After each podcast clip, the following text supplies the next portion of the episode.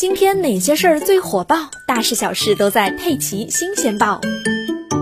新华社纽约二月八日电，美国约翰斯霍普金斯大学八日发布的新冠疫情最新统计数据显示，截至北京时间二月九日早晨六点二十一分，全球累计新冠确诊病例超过四亿例，达到四亿二十四万四千零三十一例，累计死亡病例达到五百七十六万一千二百零八例。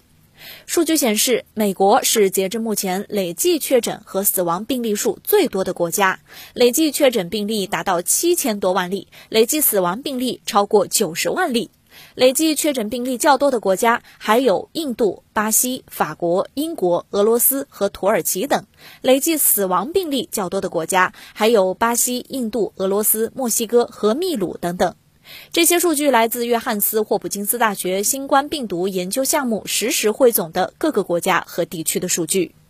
全球新冠确诊病例数仍然在快速攀升。